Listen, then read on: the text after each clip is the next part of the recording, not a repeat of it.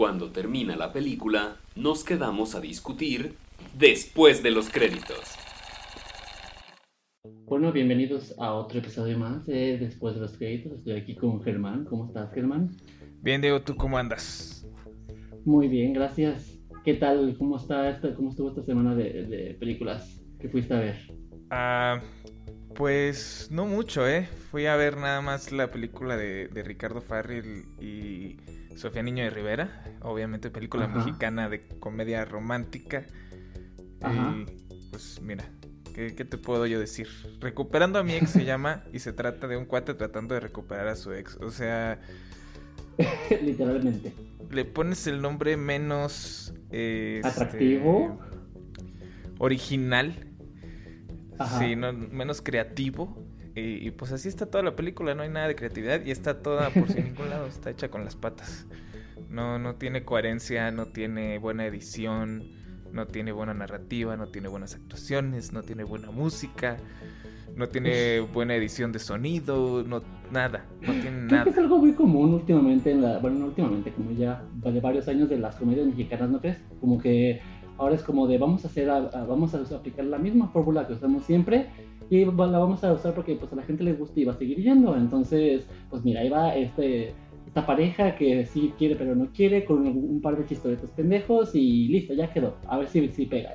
Y termina pegando aparte. Sí, es lo peor. Pero esta no creo que haya pegado mucho. ¿eh? Fui un domingo a verla y la sala no estaba, yo creo, ni la mitad de la sala. Y para hacer domingo eso ya es malo. Y me sorprende porque, pues, como tú dices, tiene a la presencia de Ricardo Farrell y Sofía Niño de Rivera y es como lo que yo creo con, lo que vendieron también el, el trailer de la película, que es con, la presencia de ellos dos, que es lo que, los, que más salen en el, en el trailer.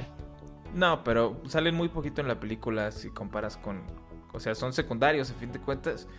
Y además, pues, o sea, por más fan que seas de Sofía o de Ricardo, cuando ves ese póster y cuando ves ese tráiler dices... Mm". Sí. Entonces... Paso. Sí, sí, no, gracias. yo, este fin de semana fui a ver la, que, la, de Un Pequeño Favor y creo que, y sí, la verdad sí me gustó mucho. Estoy de acuerdo totalmente con la crítica que dijiste la semana pasada. Y creo que es un gran acierto para Paul Fiji, para Anna Kendrick y Blake Lively. La verdad me gustó muchísimo y sí la recomiendo ampliamente. Sí, es este. Uh, ¿Cómo se dice? Es, muy esperanzador, ¿no? Para Blake Lively, que no la habíamos visto en nada realmente importante. No la habíamos visto hacer ningún. Eh... Más que interna verde, pero sí que digas muy importante. Exacto, y pues está chido. Es buena. Sí. Es buena manera. es una buena plataforma, una buena plataforma para ella y bueno, el, el, episodio de hoy comenzaremos hablando de, de reboots, remakes, secuelas y de la noticia que está circulando por esta semana que pues acaba de salir el póster del nuevo de la nueva película de Hellboy que tengo entendido que es un reboot, ¿no? No es una secuela de, de las de Guillermo del Toro, creo. No, no es, no es secuela, es otra vez vamos a empezar de cero, vamos a hacer a ver si ahora sí nos sale más fiel al cómic y todo el show y, y que no sea pues que no sea tan Guillermo del Toroesca. Que no es malo, ¿no? A mí, a mí me gustan las, las letras de Hellboy, pero sí siento que les falta, ¿no? Sí siento que no se sienten tan, tan el cómic. ¿Demoníacas? Así es. ¿Alguno, tú, ah, yo la verdad no estoy tan, tan empapado con el cómic de Hellboy, realmente lo único que he visto fue las películas de Guillermo del Toro y en general me parecieron buenas, pero eh, eh ¿tú qué, qué es lo que le hace falta como para hacer más Hellboy? Pues más, más oscuro, más violento el cotorreo. Eh, pero no crees que yo tampoco soy así, uff, eh, mega fan. o sea, yo nada más habré leído algún, alguno que otro, pero no, no, este... Pero pues, o sea, también esta... Mira, el póster se ve muy bien, el póster se ve... Sí, el póster me gustó muchísimo, sí se ve... Creo que hasta me, gustó más que la, la, imagen de Hellboy de Guillermo del Toro, este se ve un poco más realista aunque bueno, que tiene este demonio, pues, pero no se ve tan como de foamy como se veía el Hellboy del toro. Así es, y es, y es este David Harbour, que es el de, Stranger, Things, ¿no? Sí, el, el alguacil, el sheriff. Que se puso mamado. Así es, obviamente. Mira, así los agarran y órale. Así agarraron a Chris Pratt, así agarraron a.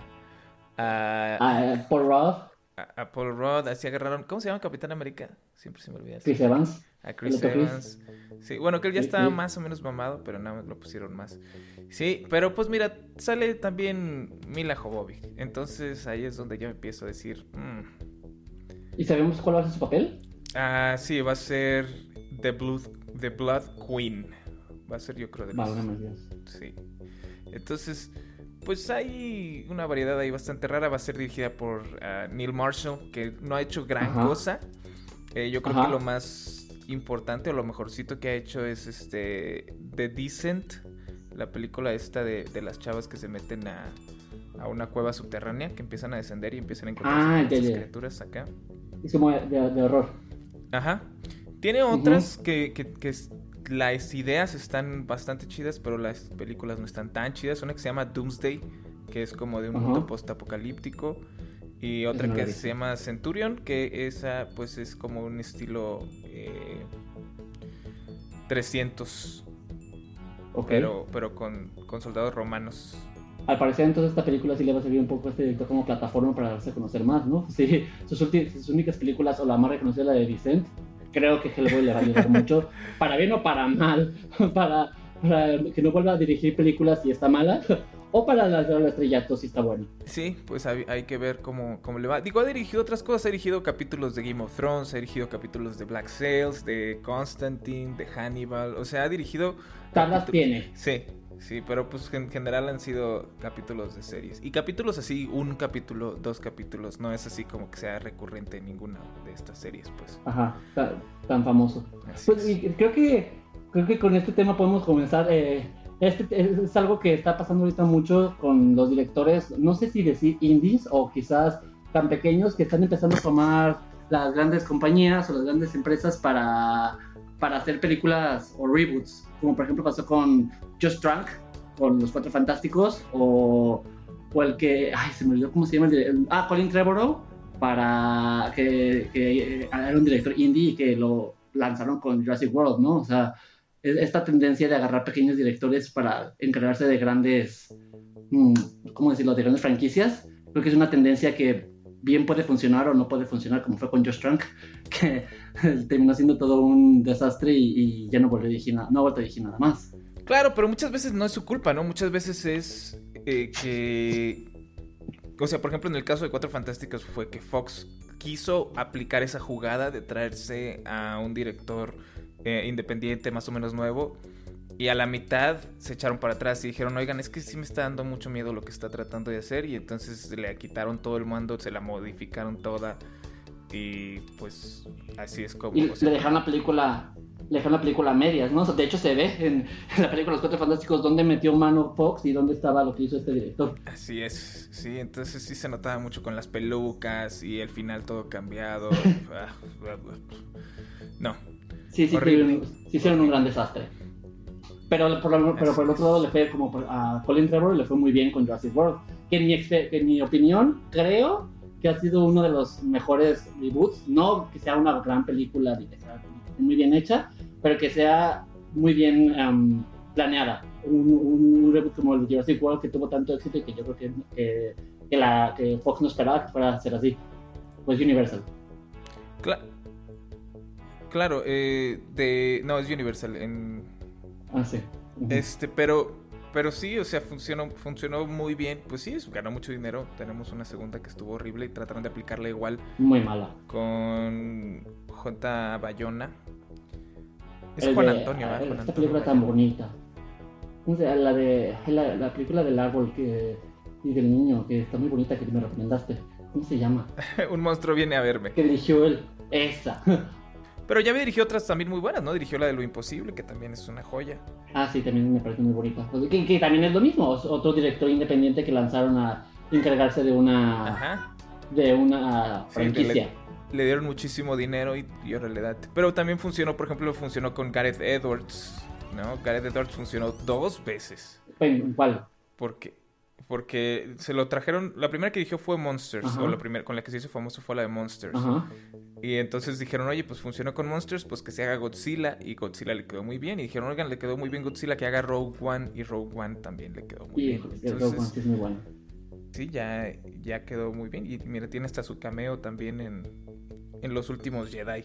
Es cierto, sí es cierto. Y, y, y, sí te digo, o sea, para, para mí creo que la primera Jurassic World me pareció entretenida, divertida, tiene lo necesario para, para pues, volver a, renacer con la franquicia y como, como cualquier buen reboot, que funciona como una parte secuela, una parte vamos a comenzar la, el universo para la gente que no conoce, pero vamos a dar suficientemente, un resto suficiente de, de, como de pistas o de, o de, de, recalls de películas anteriores para que los, los fans de Jurassic, World, Jurassic Park aquí sigan y como para cumplirle a todo mundo. Sí, funciona porque pues es un reboot que no es realmente un reboot, ¿no? Es un reboot que tiene todas las bases de las originales y que tiene toda la historia de las originales todavía ahí, ¿no? Bueno, la primera en, específico sigue siendo Isla Nublar, sigue siendo la Isla Nublar que fundaron en, en, la primera de Jurassic Park, nada más la volvieron, la reabrieron, o sea, te encuentras, se encuentran a los carros de ahí, se encuentran a los dinosaurios que salieron en las primeras etcétera. Pero todos los personajes son diferentes, la forma en la que funciona el parque es diferente, entonces, pues sí es un reboot. Tienes un, pero no. Tienes un dinosaurio gigante ahora que es más amenazador que el, que Rex. Sí, entonces le metes todas las payasadas suficientes para que, para que se sienta fresca, pues, pero sigue siendo, sigue siendo Jurassic Park, ¿no? Es como lo que hicieron también, por ejemplo, con, con Star Trek. Con Star Trek también hicieron este reboot con ¿Cómo se llama? También es un. Ah. el director, híjole. Chris, Chris, Chris Evans. No, no, Chris Evans es el Capitán América. ah, que la el Chris. ¿Cómo se llama Chris? El, de. Ah, ya, Chris, Chris, No, no, no, es el de La Mujer Maravilla. Chris ah, Pine. Chris Pine. Chris Pine. Es Chris Pine. Este, y sale Chris Hemsworth también, como el papá de, de, Chris Pine. Mira ahí todos los Chrises. Eh, pero, pero está muy chida la forma en la que hacen el reboot sin que sea reboot también, ¿no? Cómo hacen que se encuentre a Spock y que Spock le diga, vengo del futuro, tienes que arreglar esto. Y entonces el Capitán Kirk lo arregla y ahora ya tienes todas las películas de Star Trek que pasaron, pues resulta que ya no pasaron porque ahora como, como el Capitán Kirk ya tiene el conocimiento que le pasó el Spock del futuro, entonces el error que comete en la primera de Star Trek ya no lo comete y ahora pues se hace, se hace una nueva línea del tiempo, que es donde se supone que están ocurriendo todas estas nuevas de Star Trek, y por lo tanto... en el universo, literalmente. Exacto, entonces es, literalmente eh, un, reseteo de la historia, es un reboot en todos los sentidos. Y eso está muy chido. Y, que fue lo mismo que le pasó a X-Men con el de Days of Future Past que llegaron a resetear todo el universo. O sea, primero se fueron con First Class a hacer de no, bueno, vamos a hacer no es, este no es un reboot, ni es, no es como una precuela, pero vamos a contar la historia de los X-Men cuando son jóvenes, pero bueno, llegamos a, Future Past y bueno, sí, vamos a hacer un reboot y vamos a borrar todo lo que pasó con The Last Stand, que fue popó, y vamos a quedarnos con las cosas buenas y vamos a seguir adelante con otra historia en otra línea alterna. Sí, con, con uh, First Class, hicieron First Class, les funcionó First Class y luego dijeron, oye, pues hay que hacer Days of Future Past para que ahora sí ya quede todo bien chido y dejaron todo bien a gusto, dejaron todo bien lisito para que este quedara muy fregona la de Apocalipsis, pero pues les quedó horrible. y ahora viene, viene Phoenix, Dark Phoenix que, híjole, pues mira, ya no, ya no sé. A, mí el, el tráiler me, me, dejó un poco esperanzado. Siento que por lo menos lo están tratando al, al, al, arco de Phoenix, lo están tratando mejor que con Last Stand. Ah, no, claro, claro, no hay, no hay forma de tratarlo peor que con The Last Stand, pero, pero todos los problemas que han tenido en producción, los eh, reshoots y todo ese cotorreo, no se ve como que, o sea, sí está de miedo, está muy de miedo ese cotorreo. Y ojalá, ojalá, ojalá puede funcionar, puede funcionar, sí, claro, claro que puede funcionar, pero ¿qué tan probable es, es más probable, que, para mí es más probable que no, que no funcione. Que no funcione. Y más con el antecedente de Apocalipsis que ya todo el mundo nos dejó con un mal sabor de boca. Y luego lo echaron a perder todo. Mira, está chido porque es, es como el balance perfecto ese, ese reboot. sí. Ah, ese, ese, sí, entonces digamos que fue un reboot que sí funcionó. Pero entonces, uno que no haya funcionado.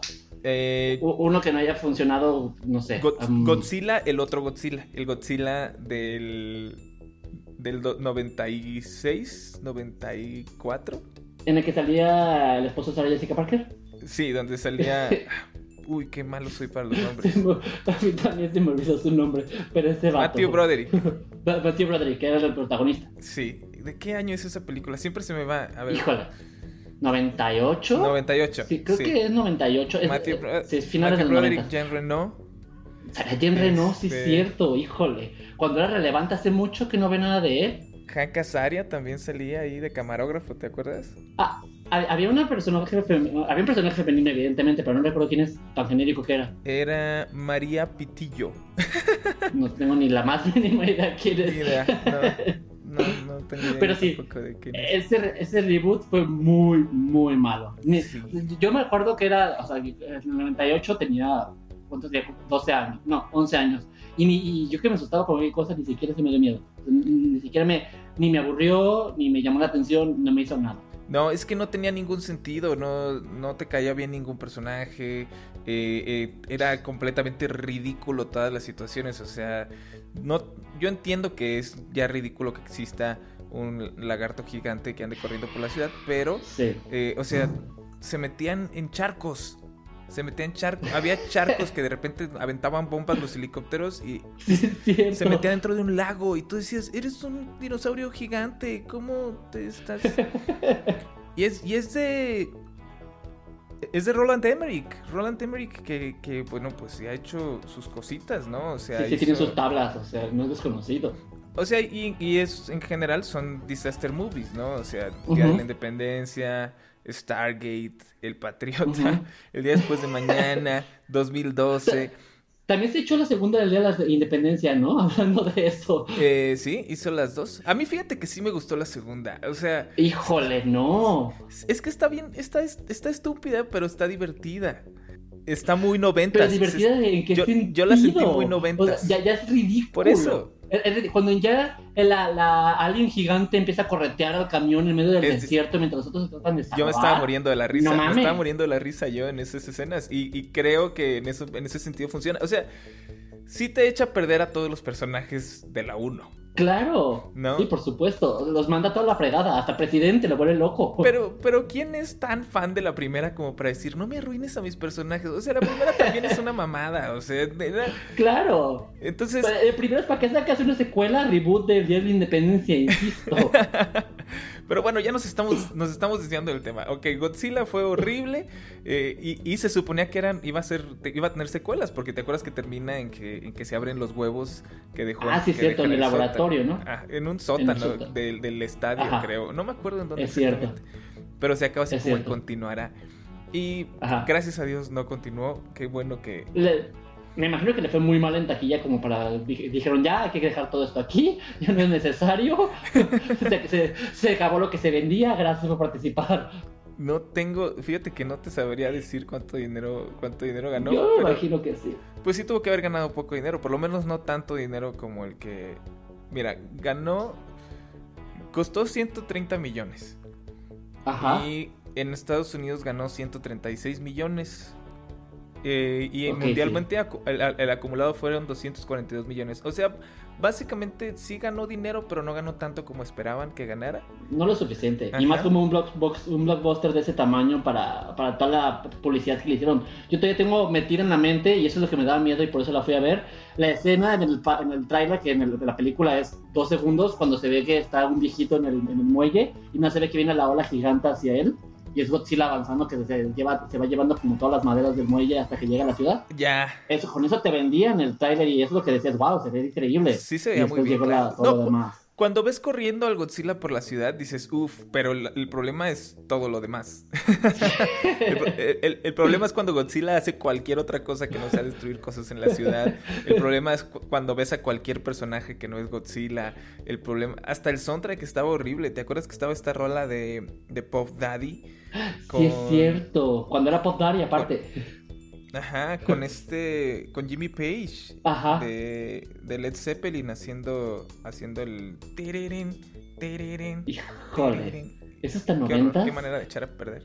Sí, sí, echar, a perder ahí muchas cosas. Pero bueno, ok. Un reboot terrible. ¿Un reboot? Y ahora... ¿Uno bueno? Ajá, ¿tienes uno bueno? Sí, eh, tengo en mente, pero creo que va a ser, va a ser una edición un poco divisiva. Pero yo, a mí se me hizo que Prometeo fue un buen reboot. ¿Qué fue? Ajá, Prometeo fue un buen reboot de Alien. Bueno, es que Prometeo no es en sí tampoco un reboot, Diego. Es, es como una, es precuela, una precuela. No cuenta como reboot. Te estás yendo. porque no es reboot. O sea, entre comillas, sí es reboot. Pero no es reboot porque es precuela. Las precuelas no cuentan como reboot. Si hubiera sido otra vez la historia de Alien en, otro lugar, con otro personaje, y que fuera. Es más, para empezar, te voy a decir por qué no es reboot. Porque los Alien que salen al final. No son Alien. Sale el Alien idéntico a la primera de Alien. Ajá. Sí, pero, entonces no cuenta. ¿Y la que sigue como Aliens? ¿Sí cuenta como reboot? Que, ¿O ese es el origen también del Alien? Pues que esa timeline está muy rara. Híjole, pues sí tienes razón. Este, fíjate que es un, es un tema muy extraño porque sí, o sea, por ejemplo, Aliens también es como reboot que no es reboot.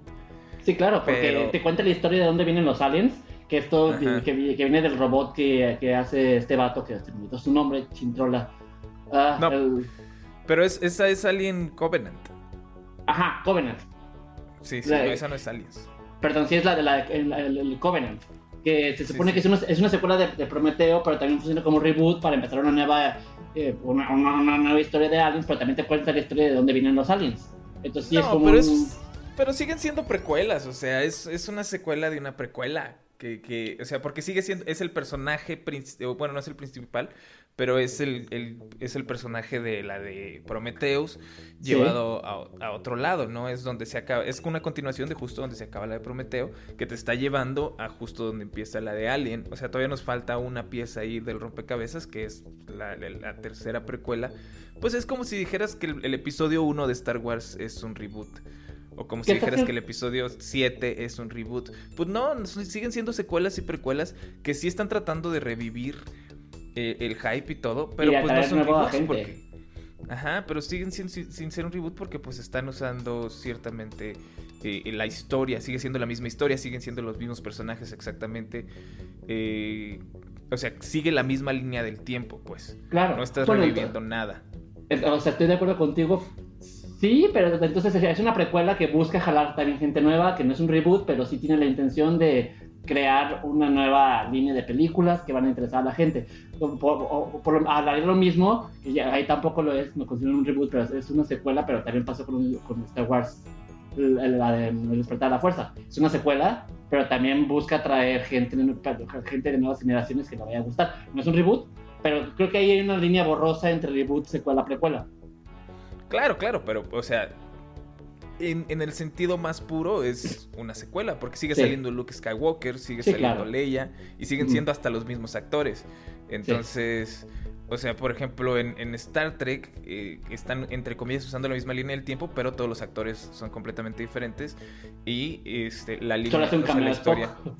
Ajá, entonces se supone que sigue siendo la misma línea del tiempo, pero estamos conscientes de que es un reboot, ¿no? O por ejemplo en Jurassic World, pues se supone entre comillas que es una secuela, pero no sale ningún personaje más que este... El doctor. El, doctor Ian ah, Malcolm. No me puedo es el, este es el que, anda haciendo todas las, las transformaciones de dinosaurios y demás. Exacto. Ah, no, no. Es el, no, no, no. El... Sí, tú No, ese es el Jeff Goldblum. Sí, yo te estoy, yo te estoy hablando de Jeff Goldblum. Sí, exacto. Y, pero sí tienes razón. Pero también, está el otro doctor. Sí, el asiático este que hace todas las transformaciones. Sí, pero todos los personajes son nuevos. Todas las cosas que pasan son nuevas. El dinosaurio es nuevo. Entonces, por ahí entiendes que sea más o menos un reboot, ¿no? Pero... Ok, bueno. Pero Prometeo creo que ahí es, es, es poquita trampa porque son precuelas. Entonces, como te digo, es como decir que el episodio 1 es reboot. Entonces, no. Yo no, yo, yo no me lo. Ah, dime otra, dime otra. Esta, por entonces, Jumanji. Esta sí es un reboot. la de... Jumanji sí es un reboot también. Entre comillas, se supone que es secuela. Porque se supone que es el, el mismo juego que, que este, usó Robin Williams, ¿no? Porque cuando se ah. supone que cuando están dentro de Jumanji en la selva hay una cabaña que tiene escrito el nombre del personaje Robin Williams, nada más no me acuerdo cómo se llama. Sí, que Alan Parrish was here. Exacto. Sí, entonces ese sí es un buen reboot que pues ya habíamos hablado en el otro podcast, en otro episodio de... En el universo, sí. Que no sabíamos. Sí, ya hablamos de la... No, no sabemos, o sea, era una sorpresa bien chida porque no esperabas que fuera a estar tan buena y sí estaba muy buena. Y era muy divertida y era, tenías que... Y de hecho nadie lo esperaba. No, no, nadie esperaba. Yo creo que ni los que nadie estaban esperaba que fuera a ser tan buena. sí, o sea, hasta de ellos se ve que ni siquiera se toman tan en serio la película, que yo creo que por eso salió también, que se ven tan relajados, tan, con tan buena química, como que la están pasando bien y se están divirtiendo y no están esperando nada más. Y no esperabas que tuviera tan buenas actuaciones, por ejemplo, de Jack Black. La actuación de Jack Black y de La Roca es, son buenísimas. Sí. Son buenísimas porque de la roca sí te crees que es este cuate todo teto y con alergias y miedo a todo. Y de Jack Black sí te crees que es esta chavita súper popular y todo. De Kevin Hart te crees nada porque es Kevin, Kevin Hart. sigue siendo lo mismo, es, Kevin Hart, pero siendo solo. Pero es muy simpático, es muy simpático Kevin Hart. Y Karen Gillan a mí me gustó muchísimo, digo. Eh, ahí estoy un poco viciado porque es, desde que salió en Doctor Who la amo y luego en Guardianes de la Galaxia me parece muy buena también. Pero creo que ha tenido buenas decisiones a lo largo de su carrera y Jumanji es una de ellas. O sea, siento que sí también hizo un buen papel. Sí, ya, mira, ya me, me urge que salga ya la segunda. Vamos a ver qué tal. Se supone que ya la están grabando, ¿no? Eh, sí, ya, ya bueno, mínimo está, en preproducción. Sí, e, esa ya, ya está más que anunciada porque le fue tan bien que ganaron miles y millones de dólares en esta que tienen para empezar otra, otra secuela y todo un universo de lo que quieran hacer. Claro. Ok, entonces ahí te va una gacha de las gachas. A ver. Una que también se suponía que iba a tener secuelas y todo, y híjole, qué horror. Y es El planeta de los simios, la, la, versión de Tim Burton. Sí, malísima, muy, muy mala. Creo que esa lo que le pasó es que se trató de aferrar tanto a contar la historia de los simios que se olvidó de lo demás. O sea, que vamos a meter vamos a meter conflictos entre los simios, vamos a meter esto, se pelean con esto, hay clanes, hay historia, o sea, no, fue, hicieron, se quiso demasiado y, no le salió. Sí, o sea, y, no tiene un tono fijo en la película, tiene unos chistes ahí de estilo del Chavo del Ocho, tiene, tienes a, Mark Wahlberg que, pues, ¿qué hace Mark Wahlberg ahí? O sea, ¿qué estás...? Asustarse nada más. Ajá, correr para todos lados, no tiene ningún sentido y... Ah, y no, yo nunca he pensado que Tim Burton sea realmente un buen director. Creo que tuvo dos, dos, tres hits ahí que le funcionaron bastante bien. Creo que lo que hizo con Batman estuvo muy bien. El problema es que, por ejemplo, con Batman eh, no envejeció nada bien Batman. No, no he visto no, he visto Batman regresa, pero hace poquito volví a ver Batman y no envejeció nada bien. Está muy, muy mal. No, pues es que tiene. Es, es, es muy de la época. Sí, y es muy lenta y el personaje es muy, muy ah, acartonado. Para, o sea, fuera de la actuación de Michael Keaton o lo que sea, la forma en la que está escrito Batman no tiene nada. No, no hay eh, capas del personaje, no hay nada. Realmente lo único que sigue llamando la atención es Michelle Pfeiffer como, como Catwoman, ¿no? Pero eso es, lo único rescatable. Eso es en la Batman, ajá, regresa, sí. Pero sigue siendo Tim Burton también. Claro, sí, sí. No, mira, y a lo mejor la segunda sí envejezó más chido porque tienes a Tim Burton. Eh, digo, tienes a, a, Michelle Pfeiffer, tienes a Danny DeVito, tienes a Christopher Walken. Tienes mucho show ahí bastante chido. Eh, acá, pues el guasón está chido, ¿no? Este, Jack Nicholson está chido. Jack Nicholson, claro. Pero. Pero sí, yo estoy de acuerdo. Creo que Tim Burton me parece que no. A, mí, yo creo que lo, único que se me hace rescatable de él son películas animadas: el, del el extraño mundo de Jack y el cadáver de la novia. Pero, por ejemplo, eh, el extraño mundo de Jack sí sabes que no lo hizo él, ¿verdad? No, claro. de hecho, fue el productor, ¿no? Sí, o sea, él nada más iba y checaba y decía, ah, mira, sí, este monito aquí va muy bien y todo eso. Puso su nombre. Ajá, pero todo lo demás lo hicieron otros güeyes. No me acuerdo quiénes fueron, pero. El canal de la novia a mí me parece que es buena película. De, de lo, único rescatable de él. Pero sí, en el, en el planeta de los simios, muy mal. es que creo que el problema con él es un director pretencioso que no es lo que platicamos pasada, pero que no le sale nada y que no sabe qué es lo que quiere, que quiere imprimir como su toque en todas sus películas y se la da en las manos. Y eso es lo que pasó con el, el planeta de los simios. Uy, ¿te acuerdas que al final de esa película llegaba como a, a, otro mundo? O sea, como que viajaba en el tiempo o alguna cosa así. sí, es cierto. Y de repente llegaba a la Casa Blanca, o no me acuerdo, y estaba el y estaba monumento. El, monumento de Lincoln. De Abraham Lincoln, ¿no? Pero, pero era un mono. Y luego ya llegaban los policías y eran monos también y todo. Ay, no, qué horror. O sea, quiso, hacer quiso aplicarla en lugar de la Estatua de la Libertad. Vamos a poner a Abraham Lincoln pero con cara de mono. Y como que esto nunca pasó y siempre fueron el planeta de los simios. Ay, no, qué horror, qué horror. Y, de hecho funcionó mejor la, la nueva. Exacto. Eh, la nueva del planeta de los simios. O sea, la, hicieron. Este es el, el, tercer reboot que hubo, que, que fue el, el, el Sí, el planeta de los simios evolución le pusieron aquí. Revolución, revolución y la e, eh, entre paréntesis. Y este, esta saga digo, tuvo sus, sus altos y bajos, pero fueron muchos más altos que, bajos, ¿no? A mí se me hace que las tres películas son muy buenas. La segunda es mi favorita, creo que la tercera tiene un poquito de cosas ahí más ridículas.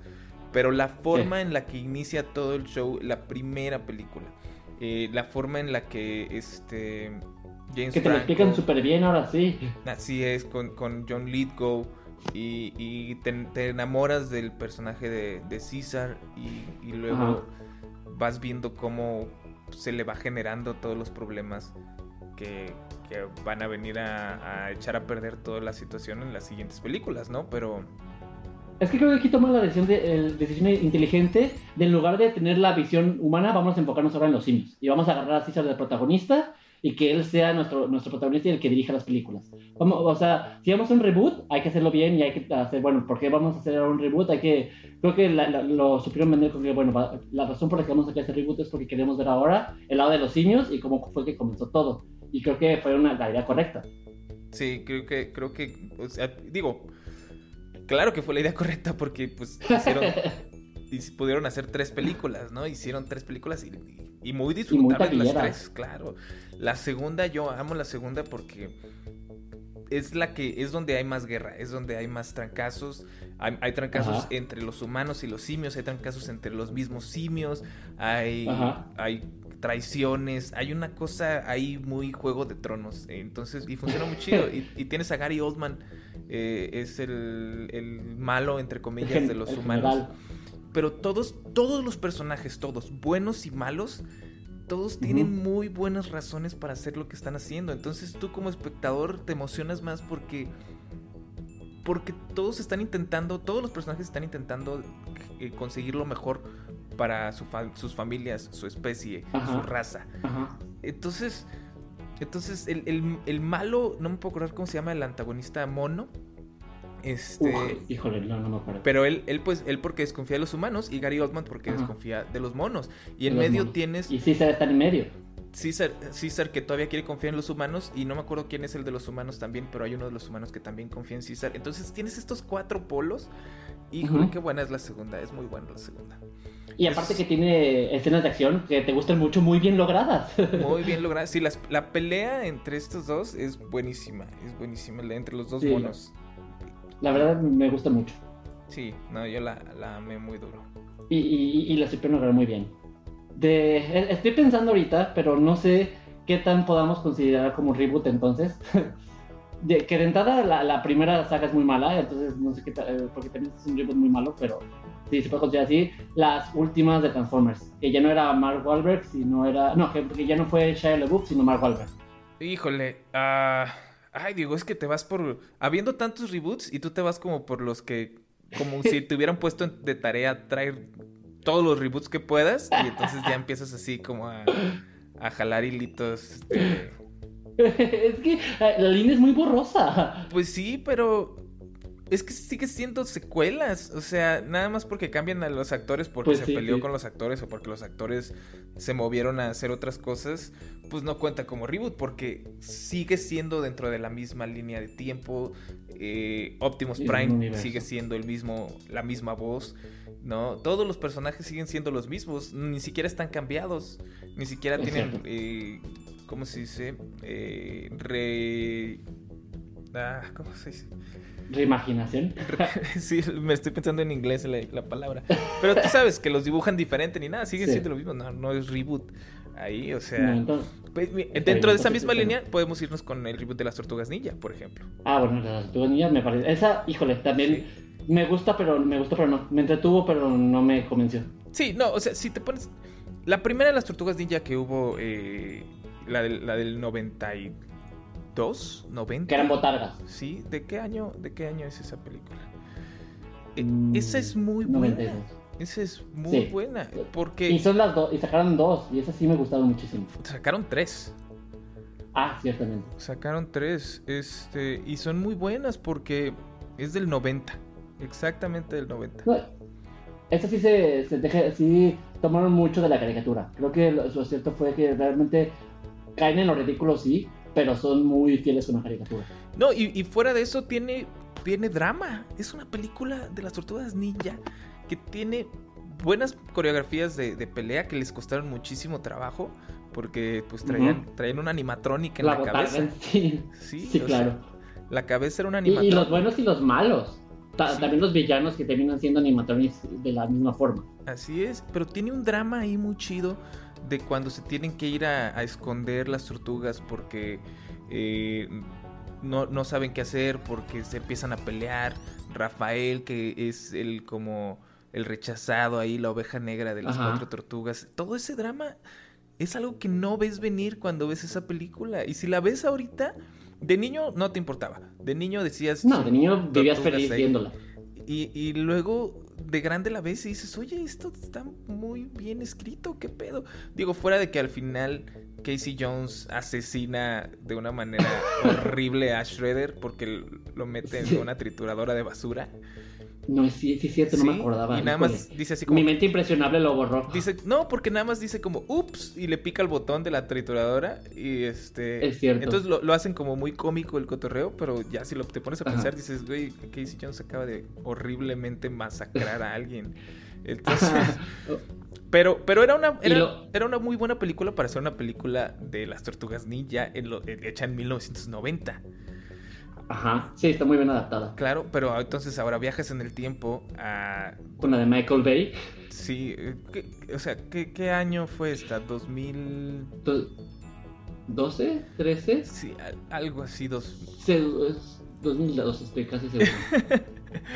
Eh, pero viajas en el tiempo esa película y, o sea, tenías todo para hacer un peliculón, tenías todo para hacer algo bonito. 2014, pues, la, idea de querer hacer... Es desde 2014. La, idea de querer hacer una película, según eso, mucho más adulta y ya no enfocarte en, una en un audiencia más infantil, te da mucho más posibilidades, más escenas de acción, más eh, la, tecnología para poder hacer las tortugas que ya no fueran botargas, o sea, tenías, tenías todo en la mesa. El director tenía todo en la mesa para hacerlo. Pero era Michael Bay, entonces sí puedes esperar de él. Pero no fue Michael Bay, Michael Bay nada más lo produjo. El, entonces, ¿quién fue? Eh, Jonathan Lipsman es el que la dirigió. Ok. Que, pues, digo, no había hecho tampoco así que tú dijeras, uff, había hecho Battle LA, que es horrible. Y había hecho Darkness Falls, que es una película de terror mucho más horrible. Entonces, pues no, no tenía como que de mucho de dónde. Y, le dan entrada para un, un, reboot de las tortugas ninjas y de toma. Te toca agarrar a esta esta franquicia y hacer algo bonito con ella. Y pues no. Hice también la segunda de Furia de Titanes, por si. o sea, nada. no, hizo nada bueno. No hizo nada bueno. Y luego, puras cosas horrendas. Y, luego también termina metiendo a Megan Fox como April, de verdad. Sí, es. No tiene nada. Eh, lo peor de todo, lo, lo que para mí echó a perder la película fue Shredder. Porque la idea original, según dicen todos, era que que Shredder fuera William Fichtner, que era, era este en la película. Que bueno, William Fichtner probablemente lo conoces como el que el banquero que trata de parar al guasón al inicio de Dark Knight. Sí. Es ese cuate. Este, salía también en, en Prison Break.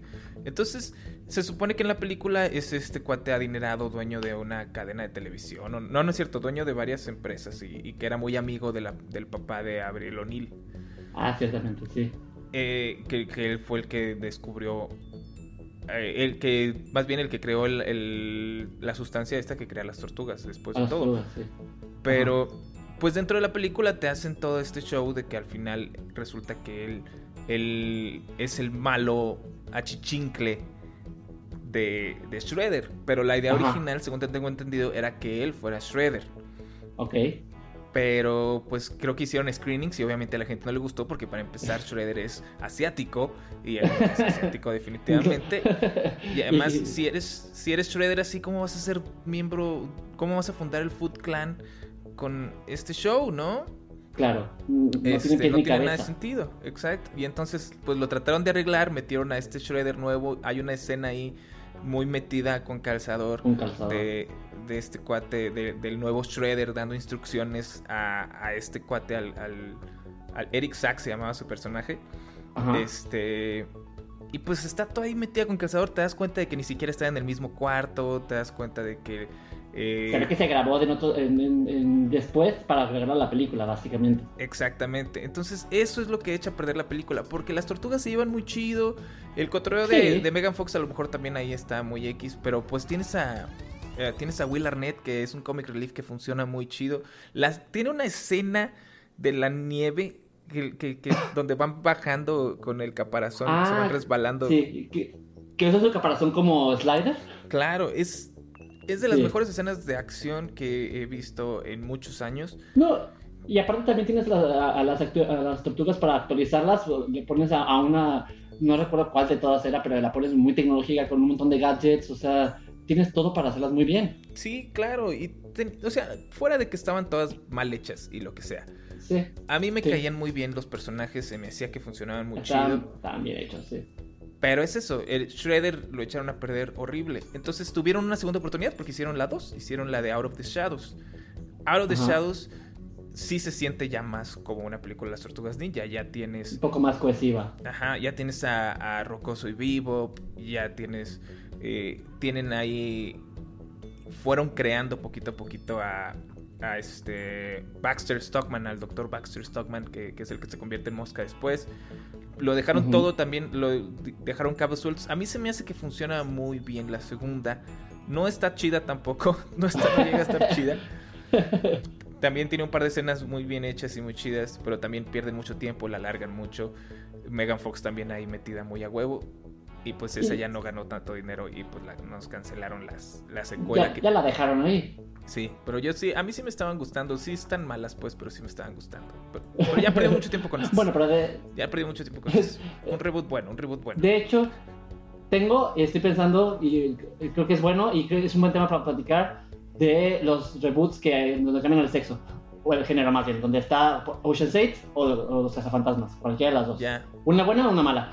Pues mira, a mí las dos se me hicieron malas. a mí, los cazafantasmas, creo que la idea era, era interesante hacer a los cazafantasmas con un ahora con mujeres, no, no tengo ningún problema, pero creo que ahí sí Puffy la cagó en querer hacerlo tanto de que son, mira, somos mujeres y vamos a hacer esta película que solo somos mujeres y sexo fuerte y de somos cazafantasmas, pero también somos mujeres y insistió, insistió tanto en eso que terminó cansando. O sea, y, y, a, mí que ese tipo de cosas me gustan muchísimo, me cansó. Creo que lo, lo, hizo demasiado. Y los chistes no eran graciosos. A mí nunca he sido fan de Melissa McCarthy. Nunca he sido fan. A mí sí me gusta eh, mucho. Creo que es una, es comediante de comediante física muy divertida. Nada más. Tiene cositas, tiene cositas. No, no la odio ni nada, nada más no soy fan. Y no, no los chistes se me hace que hay una, hay un montón de chistes que no caen. Eh, me cae muy gordo como eh, el personaje de Chris Hemsworth. Ay, no lo soporto. Es el personaje del que nos quejamos todo el tiempo que, ah, que el personaje, cuando son las películas de hombres, siempre hay un personaje mujer que es así. Y entonces... Eh, es que este precisamente, este precisamente fue mi problema. En lugar de hacer un statement de que nos vale madre, somos una película que, que casualmente también somos cazafantasmas mujeres, fue así como que, mira, somos mujeres y aparte el único hombre que tenemos es pendejo. Entonces fue como que está bien, pero ¿para qué en lo mismo? Ajá, exacto, es como la inversa de, o sea, no estás probando ningún punto porque lo único que estás haciendo es invirtiendo los papeles en vez de decir, podemos estar hombres y mujeres juntos en una película, puede haber la mujer, la mujer puede ser la principal y el hombre puede estar ahí ayudando también sin ningún problema. No dices, o son mujeres o son hombres. No se trata tampoco de eso, pueden ser los dos. No. Y y creo que ese es un gran problema con los gender flips, que en, lugar de, o sea, se, me hace interesante y está padre tener historias que antes fueron contadas con hombres, con mujeres, pero es no, no tratar de meterlo tan a fuerza y con calzador, a la, gente le va a gustar de todas formas. No, no, no eh, demuestra el punto haciendo una película buena, no poniéndote el frente en la cara. Así es, exactamente. Sí, no, no me gustó. Se me hace que tiene cositas. Sí, sí, o sea, no es un bodrio total, nada más para el cast que tenías, ¿no? Porque tienes a, muchas mujeres muy divertidas, muy buenas. Kristen Wiig es de las mejores comediantes actualmente. O sea, eh, eh, eh, era la creo que era el papel perfecto para ella. Sí, yo, yo en todas las otras películas que la he visto, que me acuerdo, por ejemplo, está Anchorman 2, está MacGruber, está Bridesmaids. Bridesmaids, es y, maravillosa. Va a salir ahora una nueva de Wonder Woman. Exacto, y entonces, y entonces ha hecho un muy buen papel y es muy chistosa y se nota cuando improvisa y se nota que lo hace muy bien. Y Y bueno, vienes y, la metes aquí y, no la aprovechas. Yo siento que no, la, no, no se aprovecharon o siento que los hicieron improvisar tanto y dejaron tanto improvisaciones que, hay muchas veces que se sienten muy fuera de lugar y se siente que no van con la película. Y, que perdieron la historia, a final de cuentas. Fue enfocarse tanto en la improvisación, en el demostrar que su película valía la pena, que la historia terminó siendo muy, muy aburrida, a mi parecer. Podría haber llegado mucho más y podrían haber hecho una historia mucho más chida sin enfocarse tanto en temas que al final son irrelevantes. Sí, sí. Si no, no, no lleves tanta atención con eso, sino que, si, mejor deja que la película hable por ti. Así es. Y, y, bueno, también es más o menos más o menos el problema que pasó con Ocean's 8. A mí también se me hace que, que Ocean's 8 eh, digo, funcionan muy chido también todas las actrices juntas, se llevan muy chido, el cotorreo está muy suave. Todo, Tiene muy buena química. Pero pues no hay una historia que valga la pena. Eh, el, el, atraco que se avientan funciona todo muy bonito. Que no estoy en contra de que el atraco funcione. Pues claro que la, película es la película es una película de atraco, pero no hay ningún momento en el que pienses que no va a funcionar. Lo divertido de las películas de atraco son, son todas esas improvisaciones que tienen que hacer los personajes cuando ya los van a cachar.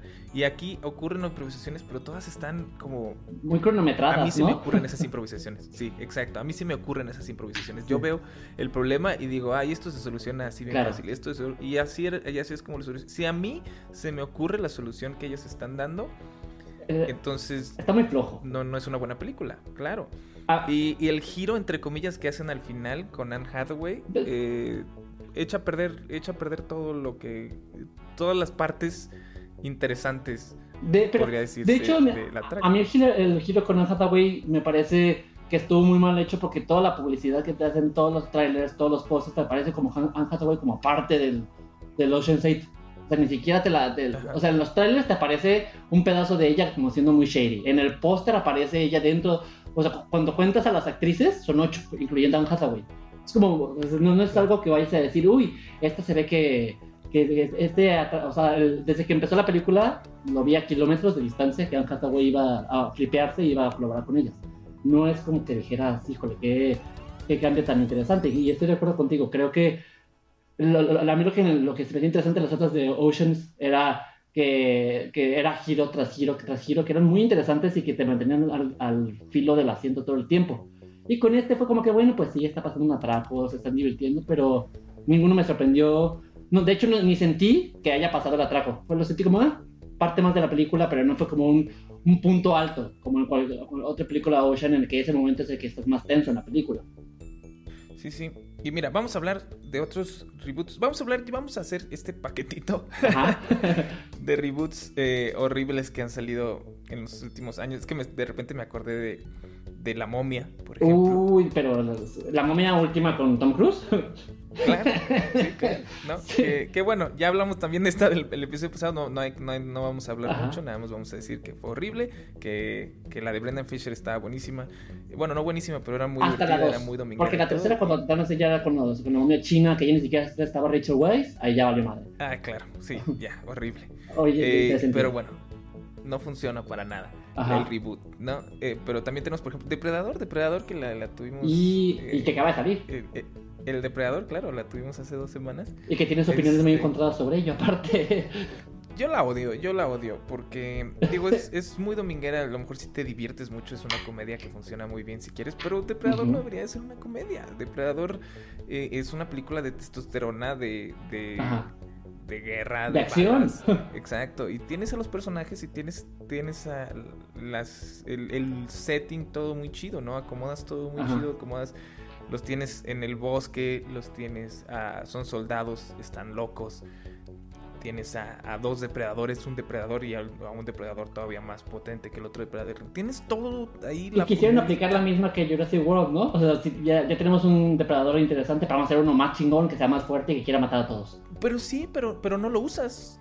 En, Jurassic World lo usaron. En Jurassic World toda la película están corriendo del, del Indomitus. Indomitus Rex. En, esta nunca están corriendo del depredador más que. Entonces, ¿cuál es su papel? Está persiguiendo al otro depredador. ah, ok. Pero, o sea, lo persigue dos segundos, porque lo, entonces esos dos segundos lo agarra y lo mata al otro depredador y entonces entonces no es una amenaza para nada. No y entonces corren pero no tiene no tiene nada sentido. No no voy a dar spoilers ni nada nada más eh, véanla si quieren pero se van a divertir mucho si la ven de los chistes. Si, si, quieres ver una película de Marvel con depredadores este y, muy y, con un final que no tiene nada de sentido pues ve, ve a verla si no pero también el rey Arturo Uh, Rey Arturo, híjole. Eh, uh, esa también es muy mala. Pero. El Rey Arturo es pésima. y, bueno, el Rey Arturo ha habido. Miles y un millón. de, reboots. Y esa, no, esa no son es mala en, dirección, fotografía, actuación, historia, todo. O sea, ni siquiera te, logra llamar la atención. Es tan mala que ni siquiera dura tanto tiempo en, la, en el cine, duró como dos semanas. Y sabes que lo peor, empieza, empieza muy bien. A mí me gustó mucho cómo empezó porque al principio sí se siente muy, muy Guy Ritchie. Ves a todos los personajes ahí conversando muy a la Guy Ritchie, de que se interrumpen, de que hablan rápido, de que al mismo tiempo que están hablando se está viendo de lo que están hablando, se está viendo exactamente la escena de lo que pasó. Y, los personajes en la escena mueven la boca. Ajá pero se escucha con la voz del cuate que está contando la historia. Tiene los toques de Guy Ritchie de tus películas. Ajá empieza muy bien, pero luego ya cuando le empiezan a meter toda la mitología y todo lo que le quieren, ya. ya que sale Rey Arturo finalmente, o sea, ni siquiera vale la pena que, la, película por la que fue es titular dicho personaje, o sea, te pasa por un lado, ni siquiera ni siquiera es un personaje interesante, ni siquiera es un actor que, que, que destaque mucho y que digas, hey, me acuerdo de él, pero como el Rey Arturo no es nada, o sea, es como, siento que es un soldado más de una historia que está hecha con las patas. Sí, horrible, horrible, horrible no, va para ninguna parte. Ok, un reboot bueno, toca un reboot bueno. Diego, ¿tienes uno bueno? Es lo que estoy pensando. Estoy tratando de pensar en un reboot bueno. ¿Qué? qué? Uf, ahí te va uno, ahí te va uno buenísimo. Casino Royale. ¿Se considera un reboot? Claro que es un reboot porque ya se había muerto, ya se había muerto James Bond, ya habían, o sea, con las de Pierce Se murió con Pierce Brosnan. Así es, o sea, no se murió el personaje pues, pero, o sea, ya nadie quería películas de, de James Bond, ya habían dicho, ¿sabes qué? ¿no? y además es reboot, Y además es, reboot porque Casino Royale ya había existido Casino Royale. Ya habían hecho Casino Royale en película. Digo, no era canon, pero, es de los inicios. Es, o sea, es reboot porque es el James Bond que todavía se enamora. Es el James Bond que todavía cree en el amor. Es el James Bond que todavía sigue las reglas, que todavía le hace caso a M, que todavía... Pero se consideraría un reboot, no con la Casino Royale, pero con la... No me acuerdo cómo se llama la última de James Bond, la que será en México. La que tiene... Skyfall, no, eh, Spectre. Spectre. Eh, ajá, esa aparece un villano que, que ya había aparecido, que, dice, que, ya ha aparecido en otras de, de James Bond, desde, desde antes, ¿no? El que, el que hace... Pues el villano, o sea, es un villano muy, muy antiguo de, de James Bond, ¿no? y tiene ah, da continuidad a la, historia de, los, de Pierce Brosnan. Ajá. Sí, sí, exacto, es lo que te digo. O sea, este es, es este. Se me dio el nombre este Bond. O sea, todavía ni siquiera existía Money Penny en Casino Royale. Es cierto, tienes razón. Ajá. Entonces, por eso te digo, es, es, un reboot, están empezando otra vez un nuevo James Bond para que con nuevo actor. nace James Bond, ese es nuevo actor, exactamente. Eh, es un James Bond con un poco más de esperanza de vida, ¿no? De que la, vida tiene un poquito más de sentido, ya no estoy deprimido y, soy tan negativo como con Chris Brosnan y demás. Pero vas conociendo por qué se pone así, ¿no? Porque en Casino Royale la traiciona su, su mujer, lo traiciona por otro güey, este, la matan, ¿no? Y que es Eva Green, ¿verdad? Es Eva Green, claro. Ajá. Y luego hicieron esta segunda que nadie recuerda, todo el mundo ignora. No, me puedo acordar dónde sale esta Olga Kurilenko, que también es pésima actriz. Olga Kurilenko es muy guapa, pero hace muchas películas muy malas. Quantum of Solace se llama la película. Que, estuvo muy malita, pero luego eso nos. Luego los trajo, nos trajo Skyfall. La Skyfall creo que para mí del nuevo James Bond es la mejor. Sí, Skyfall. En general es la, más entretenida, la, la, más cohesiva, la que tiene una historia más interesante. Pues sí, mira, ahí nos vamos a ligar a otro reboot muy bueno. Skyfall nos trajo. Skyfall más bien es básicamente el Dark Knight de las películas. sí. Y Dark Knight, y, bueno, y Batman Begins es otro reboot que también es buenísimo. Es Ese, la, pero la trilogía. O sea, yo agarré la trilogía completa como un buen reboot de Batman. Una historia con principio, eh, medio y final perfectos. O sea, de verdad creo que Personalmente me gusta más The Dark Knight que las anteriores de Batman. Claro, que son un chile mole y guacamole. Dark Knight es indiscutiblemente la mejor película de Batman. Es, No hay forma de que puedas convencer a alguien, o más bien de que, de que alguien te pueda convencer, o, que alguien te pueda refutar o argumentar que hay una mejor película de Batman que Dark Knight. O sea, no, hay. Y simplemente, o sea, simplemente con Heath Ledger. con Heath Ledger te llevas toda la película y, y es como todavía me acuerdo cuando iba a salir esa película que todo el mundo se quejara que es como Heath Ledger va a ser el papel de Joker, es el peor actor para poder hacer eso. Pasó la película, todo el mundo la vio y ahora creo que está a la altura de la referencia de Jack Nicholson como un Joker. Claro, y si mira, y, y te digo, la gente que piense que, Jack Nicholson es el mejor Joker, vayan y vean otra vez Batman. No, es, el mejor Joker. O sea, no, es tan increíble. Sí, es un muy buen Joker, nada más la película es, es muy mala, como, bueno, más bien envejecido. Insisto, no envejecido. No, pero, y Dark Knight, pero o sea, Dark Knight sí ha envejecido bien, que digo, deja que pasen la misma cantidad de años que con Batman, a lo mejor. Pero hasta ahorita no, pero... volver a ver y sigue muy buena. No, y es que creo que Dark Knight, y que realmente es lo que se especializa Christopher Nolan es en, desarrollo de personajes. O sea, sí, eso tiene historias interesantes, pero realmente lo que él hace con sus personajes y que lo que pasó con todas las de esas tres de Batman es voy a desarrollar a Batman y lo voy a destruir. Y, y, no solo te desarrolla a Batman como este vigilante que en otros películas no habían mostrado, sino también te muestra al Joker y cómo es como la, la, la razón del caos. O sea, el Joker no existe por existir nada más. Tiene mucho más sentido y sus acciones tienen más relevancia y como que están más bien fundamentadas que el Joker de Jack Nicholson. El Joker de Jack Nicholson estaba loco por estar loco. El de Heath Ledger tiene un patos, tiene toda una historia, tiene trascendencia y aparte hace, hace, las cosas porque, pues, porque él no cree en, la ley a final de cuentas y prefiere hacer caos a ver qué es lo que termina siendo Batman. Creo que tiene mucho más fundamentos como personaje. Haces un buenísimo villano porque nunca sabes qué va a pasar. Porque como no tiene un, no tiene una razón, no quiere nada. No tiene tratando de ganar nada. Lo único que quiere es nada más eh, caos, ¿no? Claro. Entonces, sí.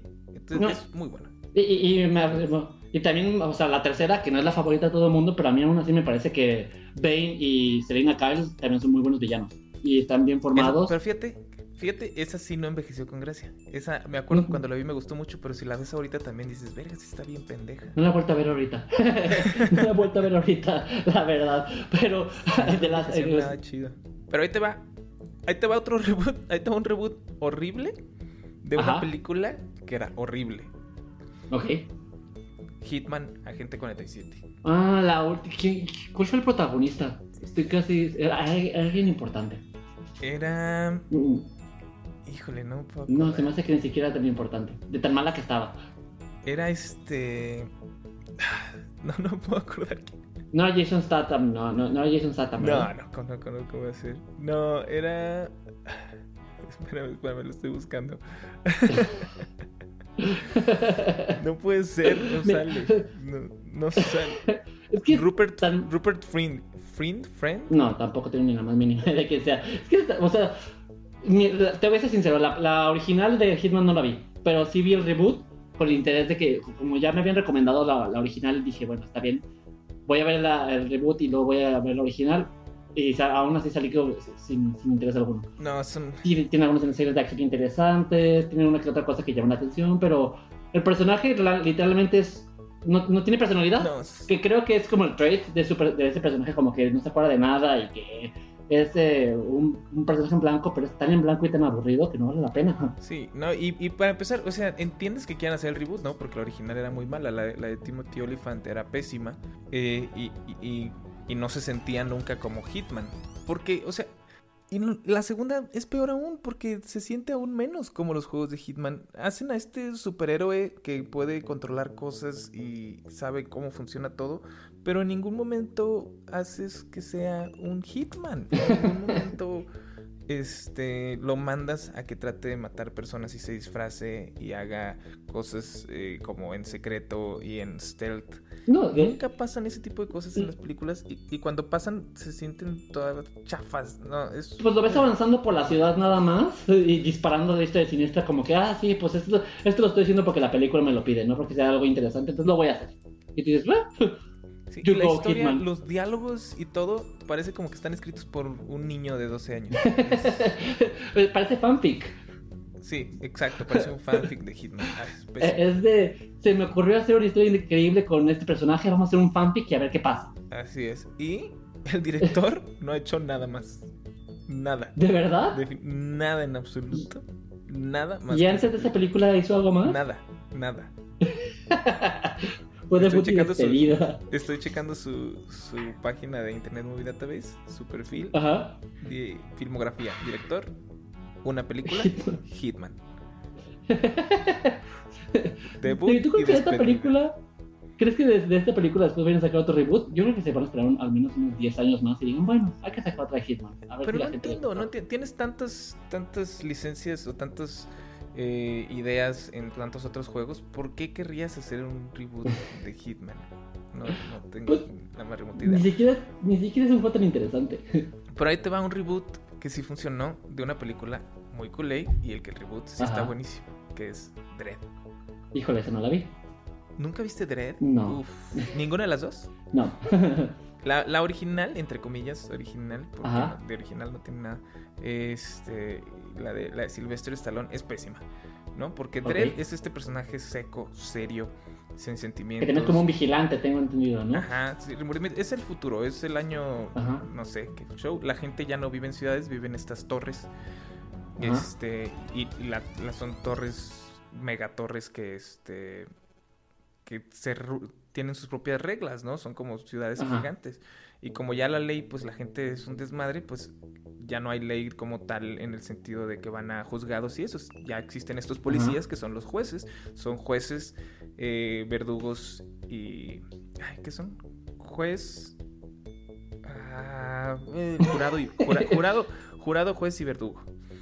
Entonces, está muy chido ese concepto. Es el futuro, llega la gente, los cuates dicen, mira, cometiste este crimen, tú te sentencio a tal cosa, los agarran y se los llevan y los avientan en estas cápsulas que son como sus cárceles. Entonces está muy chido el concepto.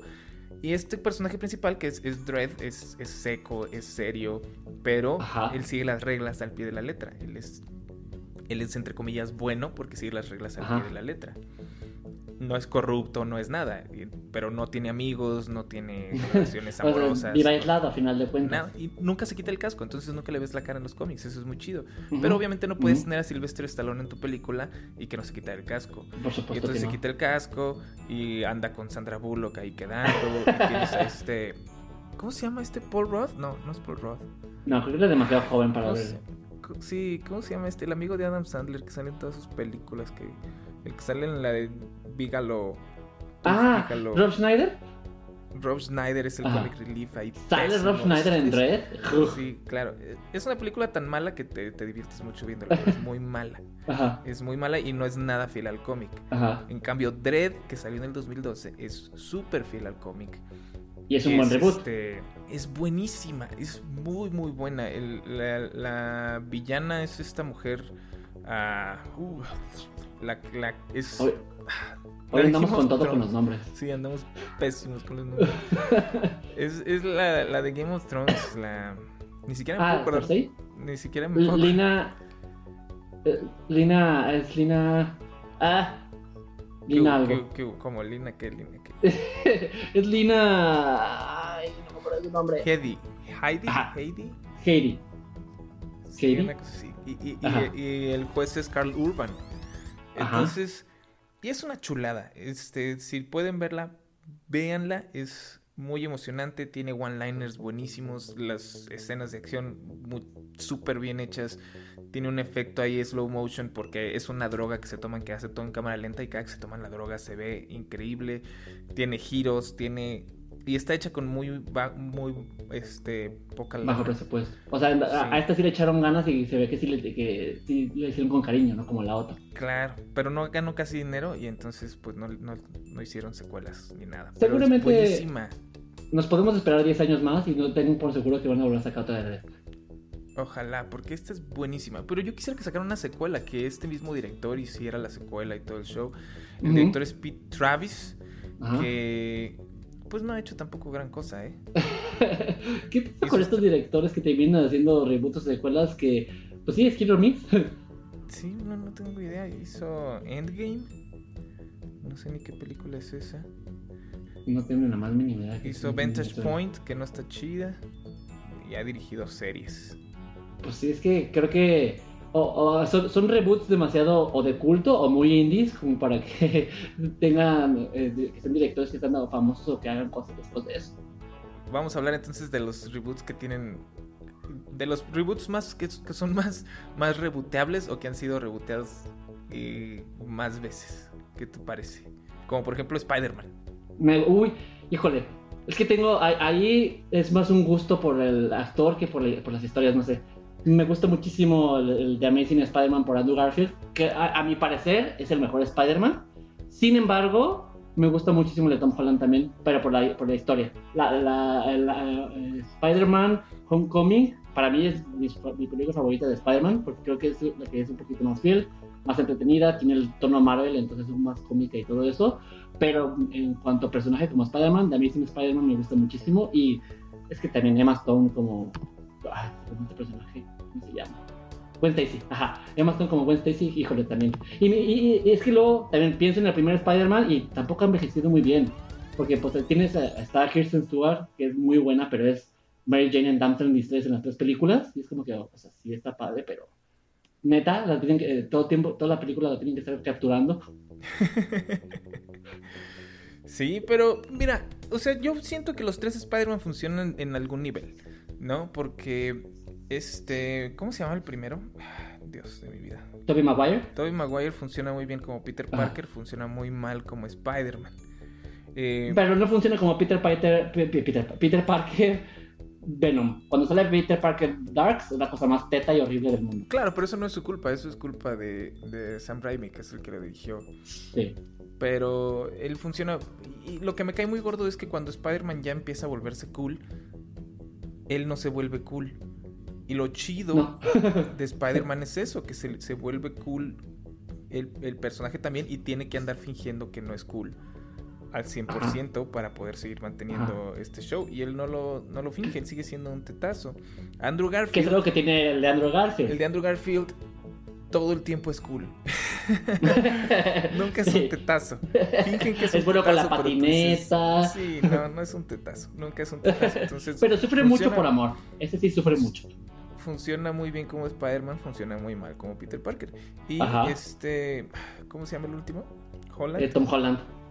Tom Holland, él funciona muy bien como las dos. Sí. Funciona muy bien como las dos porque te das cuenta como cuando empieza a tener el traje, em, empieza ya poco a poco a decir frases este, chistosas, empieza poco a poco one-liners. A, ser cool, la sigue regando porque sigue más o menos siendo un teto. Entonces está muy bien escrito el de, el de Tom Holland, aunque a mí la película pues sigue teniendo la fórmula Marvel y tú sabes que yo ya estoy harto de eso.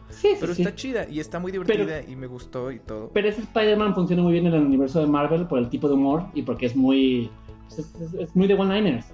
Creo que la sabe manejar sus chistes más en, el, en Marvel que con Sony. Así es vamos a buscar una que ha sido hecha muchas veces también, que bueno, este sí está más difícil porque no creo que hayamos visto todos los, reboots. Y bueno, creo que, creo que más que reboots son más bien como remakes, fíjate. Eh, la Invasion of the Body Snatchers. Sí, esos son más remakes, porque no, no, no pretenden hacer nuevas, pues nuevos universos o nuevas líneas de historia. Sí, ¿no? Porque...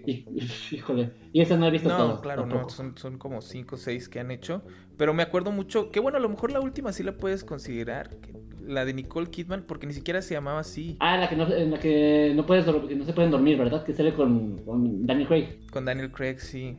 No, Ajá, Invasores se llama. ¿Cómo se llama? Invasores. Invasores. Pero, pero pues es es, literalmente Body Snatchers. Es exacto. Pero esa es muy mala. Sí, esa no está chida.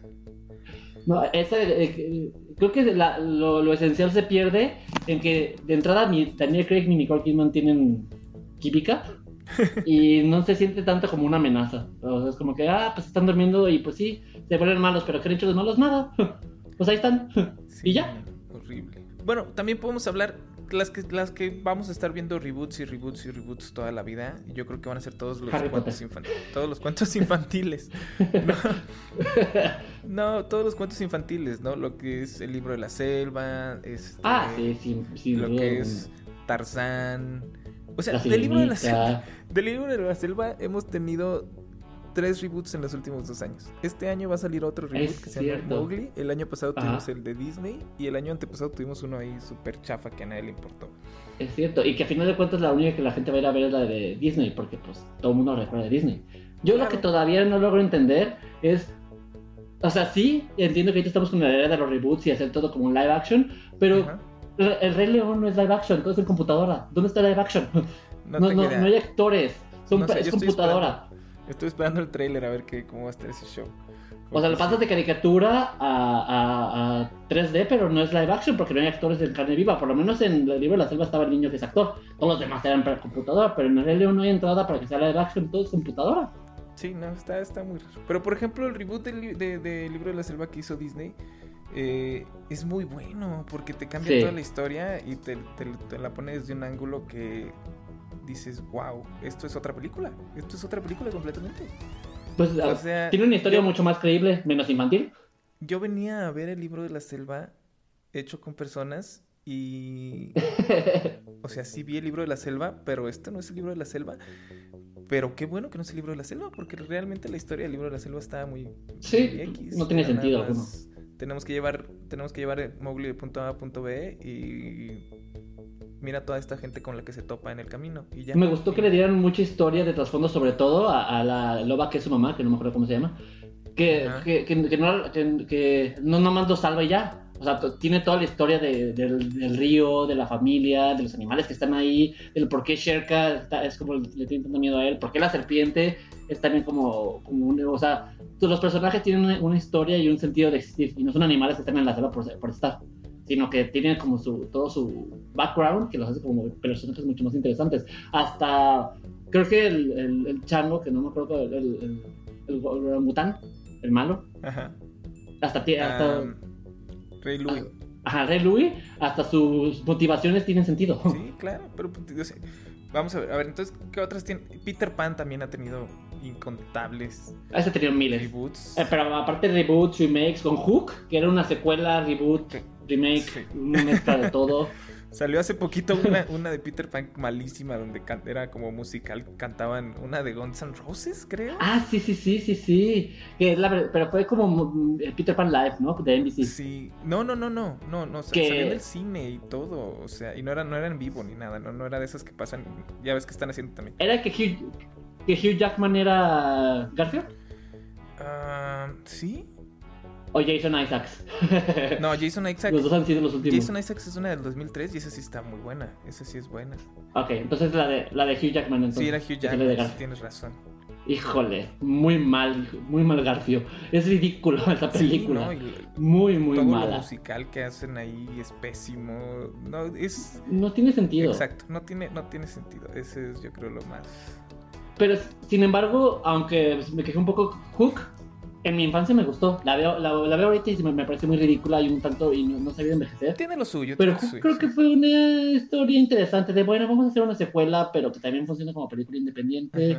Y vamos a hacerlo grande, pero que también regrese a, Neverland y pero que Wendy ya se visita. Y vamos a poner a Julia Roberts como campanita a ver si funciona. O sea, uh, ¿Qué tal? Me gusta, pero me asusta. También, fíjate, no me acordaba, Punisher, Punisher también, bueno, sí, se puede considerar también reboot el de la serie de Netflix, pero hicieron también... Pues sí, ¿no? O sea, hicieron la película horrible eh, con John Travolta y este cuate que no me puedo acordar cómo se llama, pero que de hecho también sale en la de Depredador. Ajá. Este... Y luego no estuvo chida. Y luego hicieron la de Warzone Hicieron Warzone, que la hicieron más violenta, más cruda y todo. Que a mí se me hace muy divertida porque la, forma en la que mata a la gente es divertidísima, pero también no, está realmente en la película. Y ahora tenemos al, nuevo Punisher en Netflix, que bueno, ya ese sí pegó. Que es John Bert John Bertan. Pero, o sea, ¿cuántos Hércules, por ejemplo, Hércules también, ¿cuántas veces tiene que hacer un reboot Ah, bueno, pero Hércules ha sido Hércules de Disney, Hércules de Aaron Schwarzenegger, luego hubo otro Hércules hace poco con un actor que no me acuerdo quién es. Ah, cierto, creo que era un actor de Glee o un actor de High School Musical, una cosa así. Algunos de esos. Y ese mismo año salió. ese mismo año salió también con La Roca. Es cierto, híjole, no es que Hércules. Ah, ah, yo creo que más que sean reboots son que tenemos la historia mítica de Hércules, hay que hacer miles de películas y hay que explotarlo todo lo que se pueda. Sí, pero te digo, historias o cuentos así eh, de antaño que, no tienes que pagar realmente derechos por hacer la película. No. Y que son cosas muy conocidas. Pues también. Tarzán también. ¿Cuántos ah, Tarzanes tenemos? No, pues también Tarzán ha habido mío. La, hasta la de Disney, ¿cuál otra de Tarzán ha habido? Ah, sí, cierto, hace poco salió una. Ah, claro, y, y, también en el tiempo en el que salió la caricatura de Tarzán, también salió una live action de Tarzán. Es cierto, eh, el, año el año pasado salió una con el cuate de True Blood, Alexander uh ¿Cómo se llama? Alexander creo que salía hasta Margot Robbie en esa Es cierto, que es Jane. Ajá, y también, o sea, no me acuerdo si estuvo buena o mala, pero mira. Muy mala, muy, muy malita. Ah, que otra como esas, de hecho, es Blancanieves tienes la caricatura de Blancanieves y luego tienes Mirror Mirror con Julia Roberts y Lily Collins, que a mí me divierte mucho, es muy mala, pero me parece muy divertida. me gusta que Julia Roberts agarre el papel de bruja y se divierta y diga, diga babosadas y, que la película en algún momento se convierta en un musical de Bollywood y que luego se vuelva una comedia. Es tan bizarra y tan... Tiene tantos géneros que me parece interesante. Sí, no, claro, pero, pero, híjole, ¿cómo puedes hacer tantos? ¿Sabes cuál también? Que bueno, esa también podemos usar la, la, serie como reboot si quieres, la de Psicosis. Ah, Psicosis también, pero... Que bueno, Psicosis fue un remake que quisieron hacer como también ahí, primero con este... Pésimo con los nombres ando, muy mal. Vince Vaughn. Vince Vaughn trataron de hacer la de Psicosis y luego sacaron la de Bates Motel. Y, pero antes ya habían sacado una película para televisión. Con Anne, la chica esta que se volvió loca, que también se me olvidó su nombre porque también estoy pésimo hoy. que fue novia de Ellen DeGeneres. Anne... híjole, bueno, ella. que también fue, una película para cine, y, digo para televisión y que no, que no pegó nada. Solo, de hecho, lo único que funcionó de Psicosis después de la película de Hitchcock que es Bates Motel. Pero eso porque se enfocaron más en, el, en, asesino que en otro. Claro, sí, sí, porque encontraron otro enfoque, así como pasó también con el planeta de los simios, ¿no? Sí, o, que al parecer con Punisher. claro. De Hulk también tenemos tres, tres reboots, o sea... Que todas son muy malas. Tuvimos tuvimos la serie del 77, ¿no? Y luego tuvimos la película que fue en el 2000, 2004, una cosa así. Que horrible con Eric Bana y Jennifer Connelly. Híjole. Y, y luego tuvimos la de Edward Norton y. La, hija de Steven Liv Tyler. Que a mí esa sí me gustó, fíjate. ¿eh? y, que esa, y que esa sí entra dentro del universo de Marvel, según yo, porque al final sí parecen cosas de, de, de los Avengers. Así es, y al final, al final llega, llega Tony Stark. Ajá, con, la... con el papá de, de Liv Tyler. Bueno, con el, papá del personaje de Liv Tyler a decirle que sí le presta al Hulk. Aunque me gusta más, o sea, me, me parece tenía, pero me gusta más con, Mark, Mark Ruffalo que con Edward Norton o Eric Bana. Creo que es ah, el mejor Hulk. sí, sí, sí, el, el, mejor Hulk es Mark Ruffalo. Pero mira, o sea, en teoría hemos tenido cuatro Hulks diferentes, cuatro actores diferentes haciendo de Hulk porque ninguno les podía quedar bien. O sea, la cantidad de... Que ya no hagan películas de Hulk. Creo que no, no, es tan interesante como para mantener una película por sí solo. Que mejor aparezca invitado en películas como en Avengers o en Capitán América, pero no, no, su historia no es tan interesante como para mantener una película por sí misma. No sé, a mí sí me gusta mucho Hulk.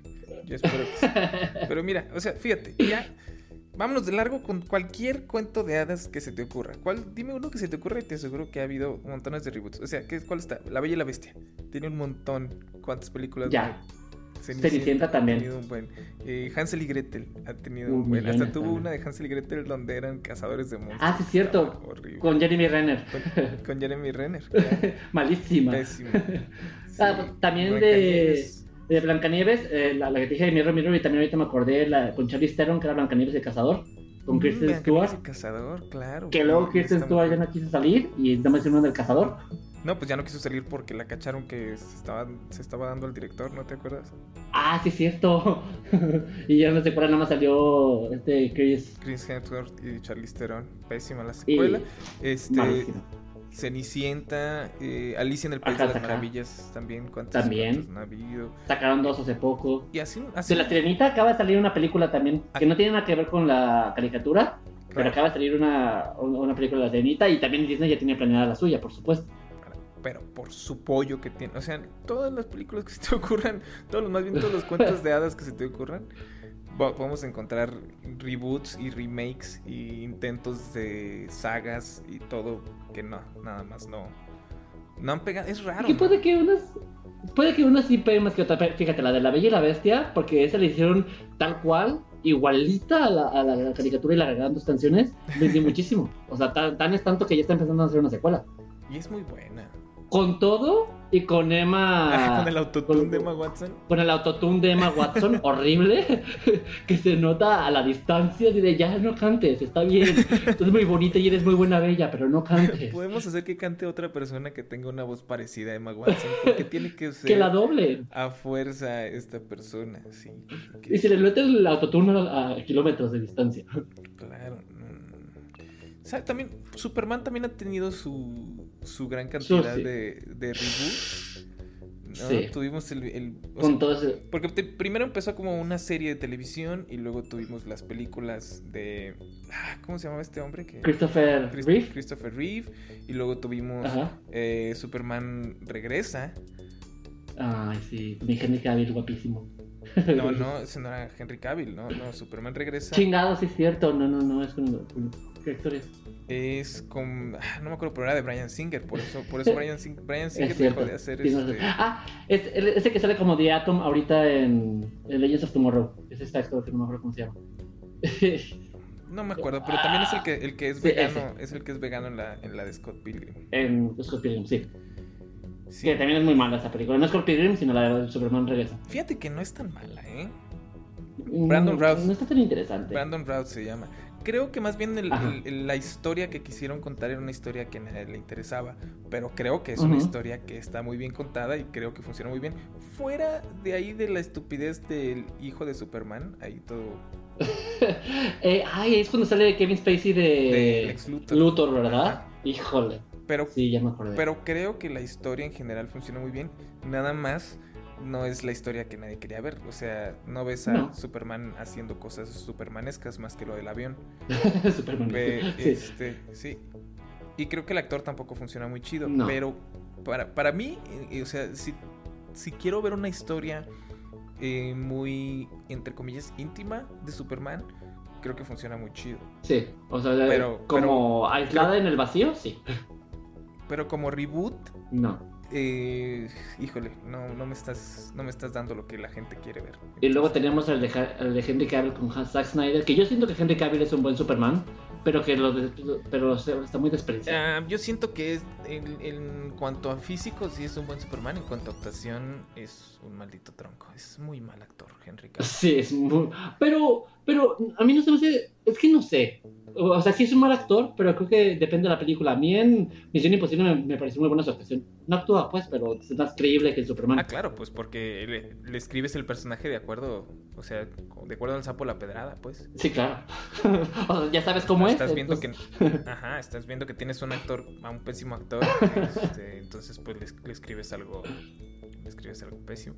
Y mira, tenemos también, ya vamos así, vámonos de largo con todos los reboots que intentaron hacer por allá del 2005, 2007, de todas las películas de terror que fueron buenas en los 90s, 80s. Tienes Halloween, tienes Pesadilla en la calle del infierno. Que de hecho la segunda, ya va a salir una secuela de Halloween que que dicen que es que, otro, reboot de Halloween. Ah, no, pero es una secuela. Es, secuela, sí. Porque es secuela de los 90. Ya es con Jamie Lee Curtis, cuando ya está de vieja. Sí, sí, tienes razón. Este. También acaban de hacer un reboot de Scream como en serie, no como película, malísimo, como un, Scream para millennials. Tienes razón, sí, sí. Salieron dos temporadas que por pendejo me las chuté, pero son muy, muy malas. y Wes Craven era productor aparte. ¿Sí? Sí. Pero sí, lo que te digo, todo, todo, todas esas que, a ver, fue Halloween, fue Pesadilla en la calle del infierno, fue Hannibal, también trataron de hacer reboot ahí. Con Pesadilla en la calle del infierno, que luego sacaron, Freddy contra Jason. Freddy Bueno, pero Freddy contra Jason ya lo sacaron cuando se les acabaron las secuelas de, sí, claro. Halloween, digo, de en la calle del infierno y de, y de Halloween. Viernes 13. Ajá. De ah, Viernes 13, Que de Viernes 13 también trataron de hacer reboot. ¿De qué otra de terror trataron de hacer? De Poltergeist también trataron de hacer reboot. De eso hicieron reboot. Que está muy buena, por cierto. Ese sí fue un muy buen reboot. Este. y, el que hace de. de eso es el hermano de Alexander Skarsgård. Bill Skarsgård. ¿De quién? De Alexander Skarsgård, del que platicamos hace rato que era Tarzán. Ah, ya. Su hermano. Ah, su hermano, no sabía eso. Sí, Bill Skarsgård. Mira. Y su papá es Stellan Skarsgård, que también es muy famoso. Emilio Skarsgård es su papá. Sí, es Emilio Skarsgård. Stellan Skarsgård. Ah, sí, sí. De Televisa, el de... Sí, no, ahí lo conocen en su casa. sí. Bueno, creo que ya, creo que ya. No se me ocurren más reboots. Agotaste mi cerebro pensando en reboots. Pero fue un buen ejercicio. Platicamos de muchos muy buenos reboots que podrían, eh, quien se le antoje puede hacer tomar nota y verlos o no verlos y decidir cuáles le gustan más. Pero aquí tienen una gran, gran, gran, gran lista de reboots que podríamos recomendar los que pensamos que son buenas y los que no pueden verlos o no. Y luego comentarnos como prefieran. Si, alguien se, atreve a chutarse completo este podcast eh, y, se, acuerda de algún reboot o remake que no mencionamos, que no lo, que lo diga por Twitter. Por favor. Y, que nos, ponga un comentario y, podemos discutirlo después también. Tenemos, mira, para, para, para tiempo y, e ideas de, de reboots tenemos para, para tiempo largo. Claro, tenemos muchas Y bueno, pues entonces, Germán, recuérdanos otra vez tus redes sociales. Arroba Germán Gallar. En Twitter, en Instagram, en Facebook y en YouTube. Siempre es Germán Gallar. Si no aparezco como Germán Gallar, entonces que me busquen como Germán-Gallar. Pero así estoy en todos lados. Perfecto. Y yo soy Diego García. Bueno, si están interesados en temas de perspectiva de género y cine, pues tengo un bonito blog que se llama mitología.mx y mi Twitter es Chico eh, esto fue todo por el día de hoy en, este bonito podcast de Después de los Créditos. Esperemos que hayan llegado hasta el final en esta bonita discusión. que nosotros nos divertimos que nos mucho. Digan, Que nos digan en Twitter que nos digan si llegaron hasta el final. ¿Y hasta dónde llegaron? Después fue la parte que más les gustó. no, si no llegaron al final, que no nos digan nada. Sí, Seguramente no nos van a decir nada. pues muchas gracias por escuchar y nos escuchamos la siguiente semana en Después de los Créditos después de los créditos.